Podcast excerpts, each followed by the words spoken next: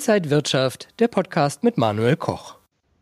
Vor gut zwei Monaten sind die Börsen in den Keller gerasselt wegen Corona. Der DAX hat gut 40 Prozent verloren. In der Zwischenzeit hat der DAX jetzt aber auch schon wieder 3000 Punkte draufgepackt. Was das mit der Krise? Darüber spreche ich heute mit Dirk Müller, mit Mr. DAX, der Chef von Cashkurs.com. Dirk, schön dich zu sehen. Ja, hallo, grüß dich, Manuel. Dirk, als wir vor zwei Monaten gesprochen haben, äh, da hast du gesagt, man hat die Gesundheit der Bevölkerung massiv gefährdet, indem man das Virus unterschätzt hat. Ist das jetzt im Nachhinein zwei Monate später wirklich so, dass man es unterschätzt hat oder hat man es vielleicht sogar überschätzt, wie einige Kritiker auch sagen würden? Das ist immer eine Frage des äh, Zeitpunktes. Man hat es im äh, Januar und Februar komplett unterschätzt. Und das war zu einer Zeit, als ich massiv gewarnt habe, Achtung, da kommt was. Äh, und meine, ja, das, mein Aufruf damals war, den Leuten doch zumindest mal nicht abzuraten, wenn sie erkältet sind, draußen eine Maske zu tragen.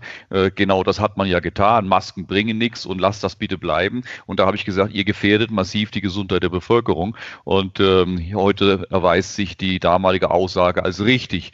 Und äh, in der Zwischenzeit hat man dann äh, das Gegenteil gemacht, 180 Grad Wende, äh, hat aus einem Virus, das man ursprünglich als nicht existent oder vollkommen harmlos offiziell eingeschätzt hat, äh, jetzt den Herrgott sei bei uns gemacht, der die, äh, der kurz davor steht, die Weltpopulation auszulöschen. Und wir sehen, dass auch das wieder äh, eine Übertreibung in die andere Richtung ist. Also wie so oft äh, liegt die Wahrheit dazwischen und so auch hier. Dieser Virus, er ist da, er ist gefährlicher als nichts oder eine, oder eine Erkältung, aber er ist auch nicht der Herrgott sei bei uns. Jetzt ist das Problem nicht unser Virus, sondern die Maßnahmen, die ergriffen worden sind, um ihm Herr zu werden. Und die Diskussion, na gut, die werden ja nur wirklich wirklich auf allen Medien hoch und runter geführt. Äh, was da jetzt die richtige Maßnahme ist oder nicht, ich glaube, das müssen wir hier gar nicht vertiefen, wir zwei. Wichtiger finde ich, äh, also die Frage nach einer zweiten Corona-Welle wird überall gestellt. Lass uns lieber über die Frage nach einer zweiten Börsencrash-Welle sprechen. Geht es denn nochmal für den DAX deutlich nach unten oder gibt es noch die eine Richtung wieder nach oben?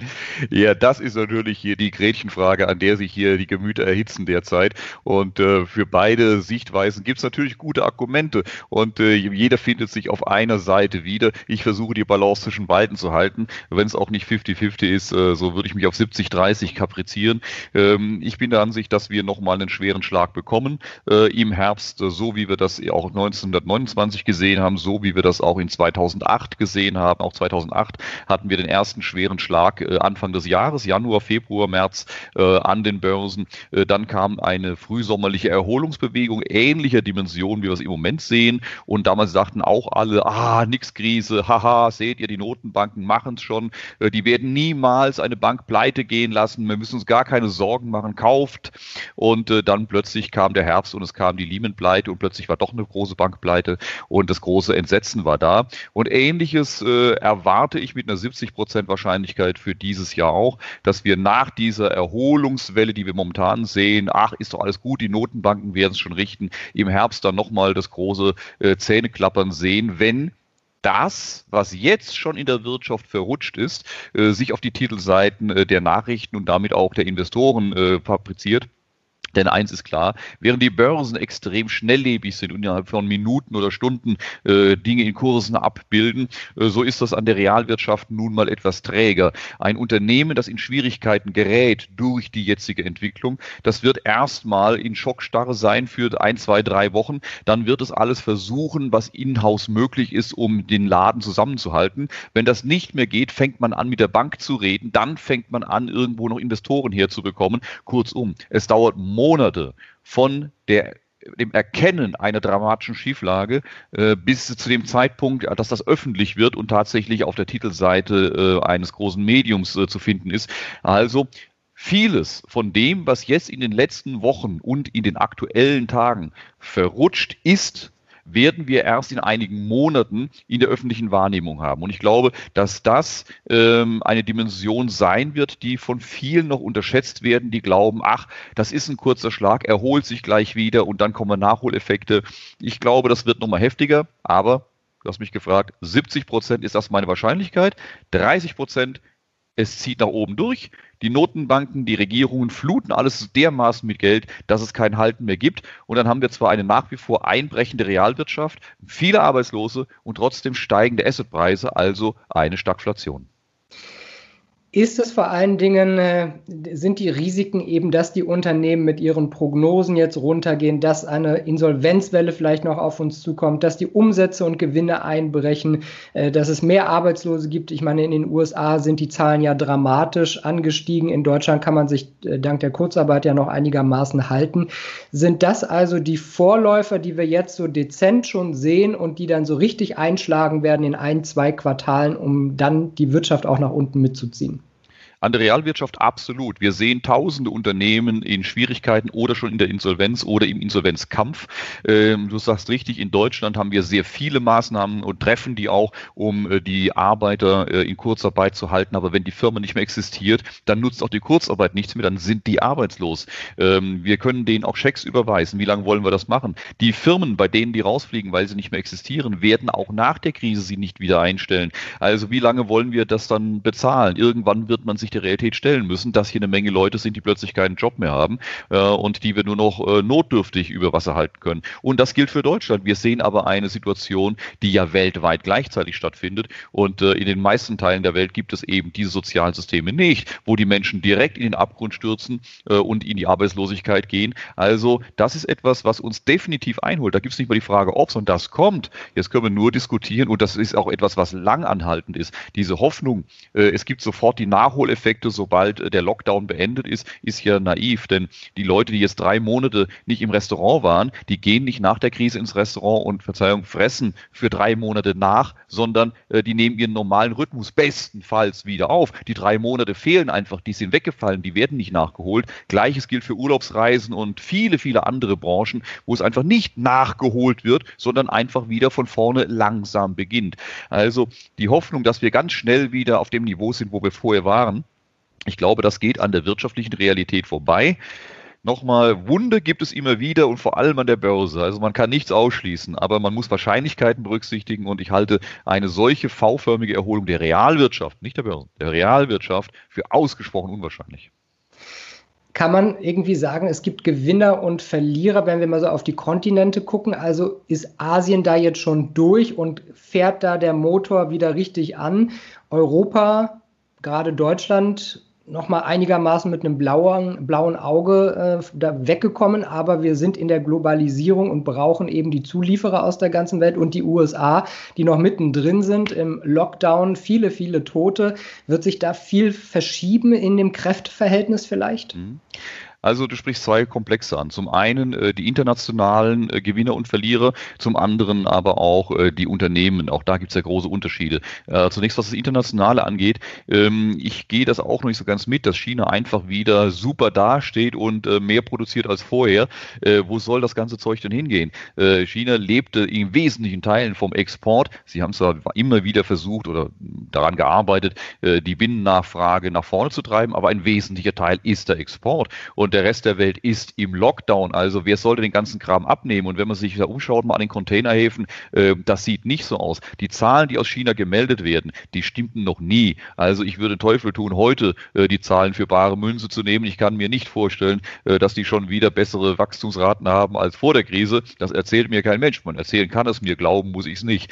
Ähm, Tatsächlich glaube ich aber sehr wohl, dass der Handelskrieg zwischen USA und China damit in eine neue Runde geht. Der ist nicht plötzlich beendet, nur weil jetzt hier ein Virus kommt. Das ist ein neuer Faktor in diesem gesamten äh, Streit zwischen den USA und China, der seit mindestens 2016 in vollem Gange ist.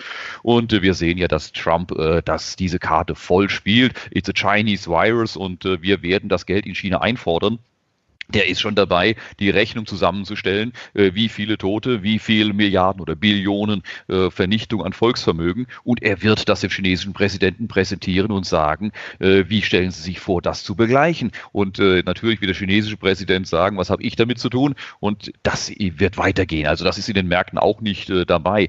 Wir müssen davon ausgehen, dass die Realwirtschaft weiter massiv unter den Entwicklungen Virus, Lockdown, Folgeentwicklungen, USA-China-Konflikt leiden wird. Nochmal, ob das dann unbedingt auch die Börsen weiter unter Druck bringt, Wahrscheinlich ja. Aus gesundem Menschenverstand und Investorendenken ja. Aber wir sind in einer verrückten Welt, in der die unendlichen Gelder der Notenbanken und äh, der Regierungen hier auch für ganz für noch verrücktere Entwicklungen sorgen können. Irgendwann wird es der Realität äh, wieder nahe kommen, aber solche Verrücktheiten können auch Jahre anhalten. Darüber sind wir uns im Klaren. Jetzt haben wir einmal diese äh, Länder- oder äh, raumspezifischen Sachen. Wie ist das für dich auf Unternehmensebene mit mhm. Gewinnern und Verlierern? Auch hier eine ganz, ganz klare, scharfe Trennung, muss man sagen. Äh, wir sehen ganz, ganz vorne als Verlierer die kleinen mittelständischen Unternehmen, die zu Tausenden über die Wupper gehen, äh, in die, in die ähm, Liquiditätsfalle gehen, die ihre Kunden nicht mehr haben, die zumachen müssen. Äh, ganz egal, ob die nochmal einen Kredit bekommen, die könnten ihn eh nicht zurückzahlen. Ich sagte schon, wenn ich einen Überbrückungskredit bekomme als Restaurant, die Leute fressen das ja nicht nach, sondern ich muss es irgendwo ja künftig mal hernehmen. Wir sehen es bei den Reisebüros. Also wir sehen hier wirklich ein Massensterben äh, international äh, bei kleinen mittelständischen Unternehmen ähm, in, in, allen Branchen, in nahezu allen Branchen. Wer ist der Gewinner davon? Die großen Konzerne. Und bei, nehmen wir es als einfachstes für jeden nachvollziehbares Beispiel Amazon. Äh, wenn tausende Geschäfte hier zumachen oder dicht haben, weil sie nicht liefern dürfen, weil sie geschlossen sein müssen, der, der die ganze Zeit liefern konnte, war Amazon in nahezu allen Bereichen des täglichen Lebens. Wer bis heute noch oder bis vor drei Monaten noch kein Amazon-Konto hatte, hat spätestens jetzt merkt, merkt, wie bequem das ist und wird auch künftig bei Amazon einkaufen. Und in Deutschland hat Amazon schon einen Marktanteil vor der Krise von weit über 50 Prozent im Onlinehandel gehabt. Wir können davon ausgehen, dass von jedem Unterne von jedem zweiten Unternehmen, das hier zumacht, die Kunden komplett zu Amazon wechseln. Also äh, the winner takes it all. Ein großer internationaler Konzern saugt das Geschäft von ganz von tausenden kleiner mittelständischer Unternehmen auf und ist der große Gewinner. Der Aktienkurs zeigt Und das werden wir in vielen Branchen sehen. Gilt auch für die Reisebüro-Branche. Reisebüros, die zumachen, werden nicht wieder eröffnen, aber äh, Booking.com ist immer noch da. Äh, durch äh, Amazon sprichst du auch äh, unter anderem die Fang-Aktien an, also die Tech-Aktien in den USA, die Facebooks, Apples, Netflix und so. Die haben ja seit Jahresbeginn sehr gut performt. Ist das so ein bisschen äh, ja, gut und böse sozusagen? Also die einen, die wirklich alles jetzt nehmen? Es ist the winner takes it all. Und das hatte ich schon vor der Krise angekündigt. Ich habe genau dieses Unternehmen auch benannt. Die werden auch künftig davon profitieren, weil sie alles richtig machen. Sie sind in den richtigen Segmenten unterwegs, die die Zukunft bedeuten. Wir sind uns so vollkommen klaren darüber, dass das, was hier im Moment passiert, auch einen ganz massiven Boost für die Agenda 2030 bedeutet. Das heißt, dass jetzt mit diesem Umbruch, den wir jetzt sehen, auch sehr stark diese Umgestaltung der Welt stattfindet, hin zu einer Welt mit äh, mehr Umwelt Umweltschutz, mit mehr Nachhaltigkeit, um es mal auf diesen Allgemeinbegriff zu ziehen. Das bedeutet, dass auch in der künftigen Zeit jene Unternehmen Unterstützung bekommen seitens Fördertöpfen und Zentralbankgeldern, die diese Agenda 2030 unterstützen, also CO2-arm agieren, ressourcenschonend agieren etc., digitale Konzerne und dass jene, die den alten Industrien angehören, Verbrennungsmotoren, alte Energien, Öl etc., die wird man auch absaufen lassen, weil man will sie auch künftig nicht mehr dabei haben.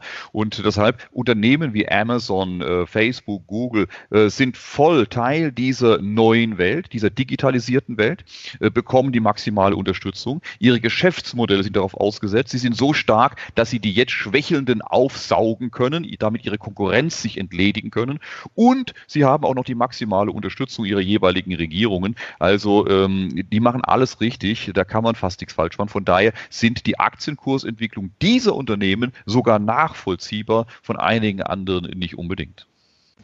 Äh, weil du Nachhaltigkeit auch jetzt auch schon angesprochen hast, ein ganz wichtiges Thema. Ursula von der Leyen, die neue EU-Kommissionspräsidentin, die hat ja im Prinzip bei ihrer Antrittsrede schon gesagt, es soll alles grüner werden. Der Green Deal wurde ausgerufen. Da geht es um Billionen, die da reingesteckt werden.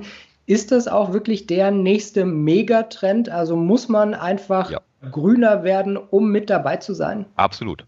Absolut. Wer wissen will, äh, wo die Reise hingeht, wer wissen will, ähm, wo er künftig investieren muss, möge sich die Agenda 2030 äh, vor Augen führen, äh, möge sich die 17 Punkte durchschauen, wo die Reise hingeht. Darauf hat sich die Welt vereinbart und es ist eine Entscheidung der politischen und wirtschaftlichen Entscheider dieser Welt, diese Agenda umzusetzen. Und wenn man sich die einzelnen Punkte anschaut, das sind alles Dinge, die wir vor Jahrzehnten gesagt haben, Mensch, schön, wenn es da hinginge. Es gibt viel Diskussionen darum, die will ich hier gar nicht anfassen, die sehr, sehr berechtigt sind, aber die Ziele sind erstmal nachvollziehbar und, und sinnvoll und da geht die Reise hin. Deshalb, es wird massiv in diese Richtung gehen. Ähm, die großen Entscheider der Politik, der Wirtschaft haben sich für diesen Weg entschieden und werden mit sehr, sehr viel Kraft und Geld äh, jetzt diese Situation nutzen, diese Agenda voranzutreiben, um eine aus ihrer Sicht bessere Welt äh, zu gestalten. Und äh, wer investieren möchte, muss sich das anschauen. Und es wird eben massive Unterstützungen und äh, Wegebnungen für grüne Energien geben, für grüne Antriebe, für Wasserstoff äh, als neuen Energieträger, äh, für Digitalisierung, äh, für äh, Sharing-Industrie statt äh, Massenbesitz, äh, ausgewählte Besitz, Besitztümer, wenn überhaupt, ähm, anstatt Massenkonsum und noch mehr, mehr, mehr, äh, sondern reduzieren. Also alles, was wir unter Nachhaltigkeit verstehen oder eben äh, auch was die Tierhaltung angeht, auch die Diskussion führen wir parallel. Das läuft ja alles in die gleiche Agenda hinein in eine in sich nachhaltigere Welt, was ja man durchaus, wenn es denn richtig gestaltet wird und im Sinne der Menschen gestaltet wird, äh, ja durchaus auch begrüßen kann. Und Anfang des Jahres hatte ja auch Larry Fink, das ist der CEO von BlackRock, also dem größten Vermögensverwalter der Welt, der schreibt ja immer einen Brandbrief jedes Jahr und der hat auch gesagt, die Unternehmen, in die wir investieren, äh, die bei uns mit äh, dabei sind, die müssen grüner werden. Und das heißt, da kommt doch ein wahnsinniger Druck auch auf Unternehmen zu. Mhm, das ist so. Die Unternehmen äh, müssen umdenken, ansonsten äh, kommen sie in riesen Schwierigkeiten. Wir sehen es bei unserer Automobilindustrie, äh, die hier zwischen Baum und Borg hängt, an der alten, ihr, ihr, Geld, ihr ganzes, alles hängt in diesen alten Industrien, in der, in der alten Technologie, der Verbrennungstechnologie und müssen sich praktisch selbst zerstören und wieder neu aufbauen. Ähm, das gelingt kaum einem Unternehmen der Welt. Deshalb ist es ein unvorstellbarer Kraftakt, den die deutsche Automobilindustrie hier gestalten muss. Äh, ich würde jeden Hut ziehen, wenn es ihnen wirklich gelingt, weil die eigene das eigene Geschäftsmodell zu zerstören, um ein neues aufzubauen, von dem man noch gar nicht weiß, ob man dabei auch erfolgreich sein wird. Ähm, das hat bisher kaum jemand geschafft. An solchen Sachen ist auch äh, Nokia gescheitert, an solchen Sachen sind auch äh, Kodak Agfa gescheitert. Also immer wenn Technologien äh, sich zerstören und neue kommen, fällt es gerade den alten Spielern sehr schwer, weil sie gleichzeitig das alte Geschäftsmodell, an dem sie noch Geld verdienen, erhalten müssen und das neue erfinden, mit dem sie das alte zerstören. Und das ist ein Spagat, den kaum jemand hinbekommt. Also ja, ja, es wird in die neuen Technologien gehen, es wird äh, grüner werden, die Unternehmenslenker müssen umdenken. Oder man muss sie aufspalten, so wie man es bei äh, den Energieversorgern auch gemacht hat. Das ist die alte Welt, das ist die neue Welt. Man schafft zwei Firmen. Also es wird ganz, ganz spannend werden. Und das, was sonst über Jahrzehnte passiert, passiert jetzt binnen weniger Jahren mit einem extremen Kraftakt. Und das macht es für alle auch so schwer, dem zu folgen. Deshalb auch so viele Spannungen in Gesellschaft und Wirtschaft und Kultur, weil äh, vieles, was sonst über langen Zeitraum passiert, jetzt äh, komprimiert in kurzem Zeitabschnitt äh, stattfindet. Was heißt das denn für Anleger? Muss ich mir jetzt irgendwie einen Aktienfonds suchen, der in Windenergie, Solarkraft, äh, Wasserkraft investiert? Oder äh, gucke ich, welcher Chemieriese ist der sauberste Chemieriese? Wie gehe ich das jetzt an? Also ich würde tatsächlich darauf achten, äh, dass man tatsächlich in die Industrien geht und in die Technologien oder in diese Unternehmen, die auch diese zukünftige Welt gestalten und nicht einfach nur best in class sind. Äh, ich habe davon nie was gehalten, deshalb hatte ich auch von diesen äh, Nachhaltigkeitsfonds gar nicht so viel gehalten und ich musste fürchterlich lachen, als ich gestern die Zuschrift von einem Invest, von einem, der bei uns im Fonds investiert ist, bekommen ist, etwas, was ich selbst nicht gesehen hatte, dass wir bei Morningstar fünf Nachhaltigkeitskugeln bekommen haben. Also wir sind unter den sechs Prozent nachhaltigsten Fonds der Welt und das das, obwohl wir es nie angestrebt haben. Das ist einfach nur, wir machen es wohl instinktiv, äh, suchen wir uns die Unternehmen, von denen wir glauben, äh, dass die halbwegs sauber sind und ordentlich sind, ohne dass wir es anstreben. Das war ein Zufall, dass wir tatsächlich auch wirklich dann so äh, nachhaltig sind oder gewertet wurden. Da haben wir nie Wert drauf gelegt, aber so ist es. Man muss einfach gucken, wo geht die Reise hin, wo sind die zukünftigen Technologien, was bringt die Welt voran, äh, wer, wer macht möglichst wenig große Sauereien und sich bei denen zu investieren, das macht Sinn. So haben wir es getan und am Ende zeigt sich das dann wohl auch nichts Verkehrteste war. Ich finde, äh, so diese drei Buchstaben ESG, die liest man immer häufiger. Mhm. Und wenn man dann ins Kleingedruckte guckt, dann äh, hast du da aber Unternehmen dabei. Also es geht ja da um Sachen wie äh, Rüstungsindustrie, Chemie, Kinderarbeit, mhm. Pornografie, also alles das, was man vielleicht nicht unbedingt bei Nachhaltigkeit mhm. mit dabei haben will. Absolut, ja. Und das meine ich mit diesem Best-in-Class-Ansatz, äh, den finde ich überhaupt nicht gut. Äh, hier sind drei Dreckschleudern und der, der die kleinste Dreckschleuder ist, den finden wir klasse. Äh, ich finde, Dreckschleudern sind Dreckschleudern und dann muss man sie auch so benennen und dann muss man nicht investiert sein. Ich versuche grundsätzlich, äh, solchen Unternehmen aus dem Weg zu gehen. Äh, ich habe grundsätzlich keine Rüstungsindustrie drin, aber nicht aus äh, in Nachhaltigkeitsgedanken ESG oder ich will da in irgendeine, in irgendeine Richtung von, mit dem Fonds gewertet werden, sondern weil ich sage, ich will mich nicht freuen, wenn ich irgendwo sehe, dass Bomben fallen, weil ich in, in Interessenskonflikt habe, oh, ist zwar schlimm, aber ey, ich verdiene Geld damit, dabei will ich mich gar nicht erwischen, also mache ich sowas nicht, investiere da nicht rein, sondern ich investiere in das, von dem ich überzeugt bin, wo ich sage, Mensch, das bringt die Welt weiter, das, äh, da kommen wir vorwärts mit als Gesellschaft und zwar im positiven Sinne, äh, im Menschen zu helfen, Menschen Dinge zu entwickeln und nicht sie zu zerstören. Und äh, ich glaube, das ist einfach gesunder Menschenverstand. Ich brauche dafür keinen Index und ich brauche dafür auch keine, äh, keine, keine, keine Checkliste. Äh, das macht für mich der gesunde Menschenverstand und ich glaube, für, den, für die meisten Investoren geht das genauso. Ich äh, schaue gerade hier nach einem Interview, was ich vor kurzem gelesen habe im Handelsblatt. Da wurde nämlich, hier habe ich es, da wurde nämlich die ähm, EZB-Präsidentin Christine Lagarde gefragt, ob sie denn glaubt, dass der Euro in Gefahr ist. Und sie sagte, null Gefahr. Ähm, das war ihre Antwort darauf. Mhm. Ähm, also äh, schauen wir mal, es wird immer mehr Geld in die Systeme gepumpt. Es sind nicht mehr Milliarden, sondern jetzt Billionen oder ich glaube, äh, da kommen bald nochmal drei Nullen dran. Äh, wie siehst du denn das? Ist das Finanzsystem in Gefahr, ohne dass man jetzt irgendwie diese Verschwörungstheorien vielleicht benutzen möchte und all das Negative, was man sagen kann? Aber gibt es da wirkliche Gefahren? Ja, also die Gefahren gibt's immer. Also wenn es keine Gefahren gäbe, dann würden Währungen ja ewig leben. Ne? Und das ist ja gerade bei dem Euro durchaus ein Knackpunkt. Und Helmut Kohl sagte ja schon in den 90er Jahren, es ist ein Irrglaube anzunehmen, dass eine Währungsunion ohne politische Union äh, auf Dauer wird funktionieren können. Das, äh, er wusste schon, äh, dass das ein Problem wird, wenn wir nicht die politische Union kriegen. Und äh, da sind wir ja momentan wieder an einer ganz äh, brutalen Knackstelle, was diese politische Union angeht. Und äh, ich bin aber der Überzeugung, dass diese Krise eher zu einem Zusammenschweißen der Europäischen Union führt, bei allen äh, Beben, die wir jetzt sehen und auch noch erwarten dürfen, äh, wird es am Ende dann eher dazu führen, dass man sagt, komm, wir schmeißen zusammen, sonst geht es gar nicht mehr und wird Dinge wie Eurobonds, man wird es dann anders nennen, äh, gemeinsamen Staats, gemeinsame Haushaltssituationen, viele andere Dinge mehr, wird die Folge dieser Krise sein. Es wird ein, ein Europa 2.0 geben und äh, die Krise ist Katalysator dafür. Entsprechend wird auch der Euro darunter dann eher zwischenzeitlich ähm, in Frage gestellt werden. Vielleicht auch, er ist auch durchaus in Gefahr. Das würde ich anders darstellen oder anders sehen. Aber ich bin nicht zwingend der Überzeugung, dass er deshalb, ähm, dass er deshalb nicht mehr existiert. Auch viele Dinge, die, die nicht sauber funktionieren können, viele, viele Jahrzehnte durchhalten. Der Kommunismus hat es gezeigt. Ähm, aber äh, was ich äh, annehme, ist, dass wir eine Veränderung bekommen, auch in der Nachfolge dieser Krise, dass wir weggehen von den, vom Bargeld, von den, äh, von dem Euro, US-Dollar, wie wir es heute kennen, sondern dass es dann der E-Euro sein wird, äh, an dem die, den die französische Nationalbank ja bereits äh, in der Probe Probephase hat, oder der Digital Dollar, also ein reiner Krypto, eine reine Krypto, wie ein Kryptodollar, elektronischer Dollar, elektronischer Euro, der dann auch gar nicht mehr in Münzen und Scheinen existiert, sondern ausschließlich digital. Äh, alles andere würde mich wundern, welche Zeiträume, wie viele Jahre das dauert, das sei dahingestellt, aber ich glaube, dass der Weg dorthin ganz klar definiert ist. Und sehen wir dann ein Nebeneinander vom E-Euro, von Bitcoin und dann kommt noch Facebook mit Libra dazu? Äh, das wird sehr spannend äh, sein zu beobachten. Äh, ich war immer der Meinung, dass diese privaten Kryptowährungen wie Bitcoin und Co.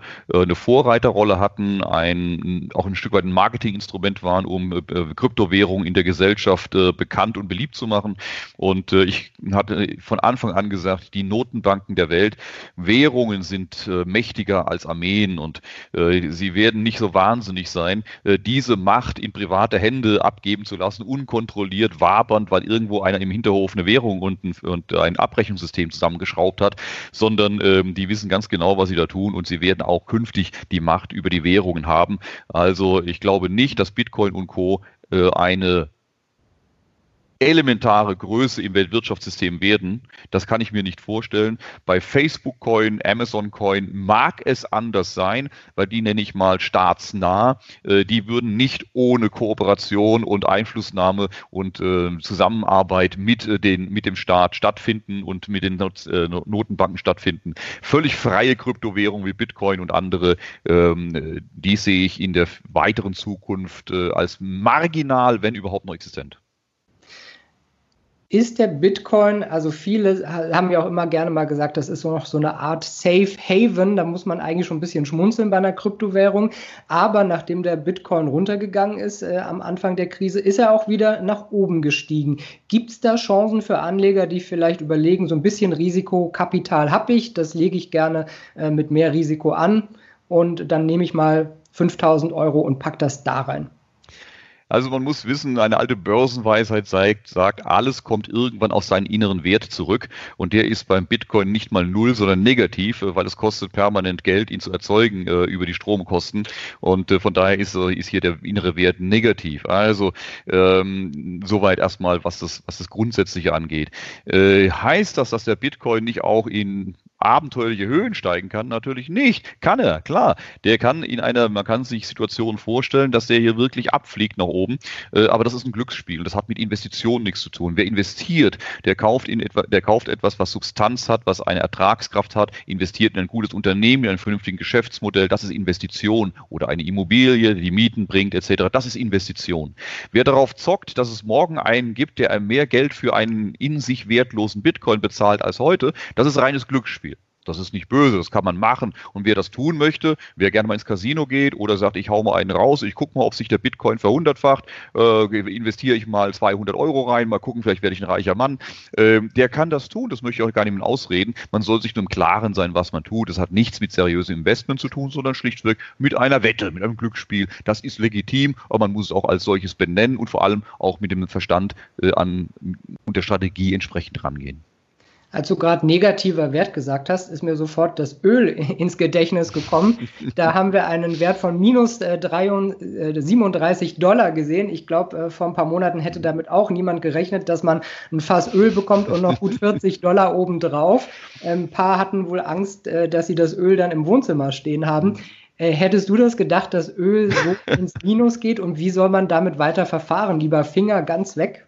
Also ich sage ja, du bist, ich bin jetzt 30 Jahre an den Märkten und äh, immer wieder denkst du, jetzt hast du doch einiges gesehen und dann kommen Nummern, wo du sagst, das gibt's doch gar nicht, das habe ich auch noch nicht gesehen. Und äh, Öl, wie gesagt, bei über 30 Dollar im Minus, äh, hätte das jemand vorher gesagt, ich sage, nee, kann ich mir nicht vorstellen. Äh, aber ja, äh, es ist passiert und es ist möglich und das zeigt auch wieder der innere Wert. Ja, und wenn das Zeug eben nirgends benötigt wird zu diesem Zeitpunkt und äh, im Weg rumliegt und man muss es lagern, man hat Ko Lagerkosten, Förderkosten, Lagerkosten für das Zeug Fahrzeug, wenn ich es haben muss, äh, wie beim, äh, bei Bitcoin auch, ich muss dann noch mit, mit Strom bezahlen, wenn es rumliegt, dann habe ich negative Ertrag. Also ich habe permanente Kosten und dann kann sowas eben auch mal im Minus sein, äh, wenn es mich, wenn ich Lagerkosten habe und das Zeug nicht gebrauchen kann. Und beim Öl muss man auch, das passt in den Anfang unseres Gesprächs rein. Die Welt hat sich entschieden, vom Öl wegzugehen, auf erneuerbare Energien zu setzen, und zwar so schnell wie irgend möglich.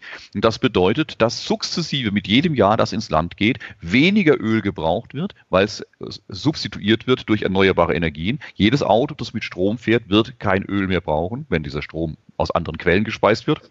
Die Konsequenz ist, dass die Ölförderländer wissen, dass das, was sie im Boden haben, wenn, was sie jetzt nicht verkaufen in den nächsten wenigen Jahren, wird als wertloser Dreck im Boden bleiben. Wenige Prozent brauchen wir noch für die Öl, äh, für die, für die chemische Industrie und die Pharmaindustrie, aber die Masse des Öls, was wir heute verbrennen, wird nicht mehr benötigt, bleibt als wertloser Dreck im Boden. Und deshalb sagen sich viele in einem Rattenrennen nach unten, lieber hau ich es jetzt zu einem schlechten Preis raus, als irgendwann gar nichts mehr dafür zu zu bekommen. Und dieses Rattenrennen hat begonnen. Man hat sich lange beäugt, wer startet zuerst, wer startet zuerst, wie beim Sprint. Und als der erste losgerannt ist, rennen alle hinterher und jeder will zum billigsten Preis verkaufen. Und das hält bis heute an. Das war, als die OPEC sich aufgelöst hat oder beziehungsweise äh, sich an die Verträge nicht mehr gehalten hat, gesagt hat, okay, wir hauen jetzt raus. Das war der Beginn des Rattenrennens. Und ich sehe nicht, dass da einer dasteht und sagt, mal alle stehen bleiben, wir fangen nochmal an. Lass uns vielleicht auch noch einen Blick auf Edelmetalle werfen. Am Anfang der Krise gab es dann auch mal so einen Run auf Gold, äh, vor allen Dingen physisch. Da mussten einige Shops schon die Läden dicht machen, auch die Webseiten dicht machen. Äh, auf äh, ETF-Basis gab es auch einen Ansturm. Und äh, bei Silber gab es auch einen Ansturm. Ich habe äh, mal auf so ein paar Seiten geguckt. Die Aufschlag, äh, Aufschläge, die es da gibt für Silber, waren enorm. Ich habe erst gedacht, das ist der Dollarpreis, äh, aber es äh, war dann doch der, der Europreis. Äh, ich habe beim Europreis gedacht, das ist der Dollarpreis, so rum. Ähm, ist das noch was, wo man sich so ein bisschen was für die Seite weglegt oder sind die Aufschläge eigentlich viel zu teuer für ein Investment? Na, die Aufschläge gehen ja sogar noch. Man muss ja sehen, welche Sprünge das Ding macht und dann kann man Aufschlag im Zweifel auch nochmal bezahlen. Und wir sehen, dass wir einen extremen Unterschied haben zwischen den Papiermärkten und den physischen Märkten. Die Wetten auf Gold und Silber, die Terminkontrakte haben sich auch hier vollkommen losgelöst. Das ist eine völlig eigene Welt, die ein Vielfaches äh, der realen physischen äh, Gold- und Silberwelt darstellen. Und dann haben wir eben solche Verrücktheiten wie auch beim Öl, äh, dass diese Terminmärkte, die Wetten auf äh, diese Produkte, Produkte ähm, zu abenteuerlichen Preisverwerfungen führen, äh, die sich im Realen vielleicht gar nicht so bewahrheiten, denn niemand hat an der Tankstelle sein Benzin umsonst bekommen oder äh, konnte sich den Heizöltank äh, äh voll machen, hat dafür noch Geld bekommen. Also diese, äh, diese Preise an den in den Wettbüros, wenn man so möchte, äh, unterscheiden sich massiv von dem, was tatsächlich im realen Markt draußen los ist.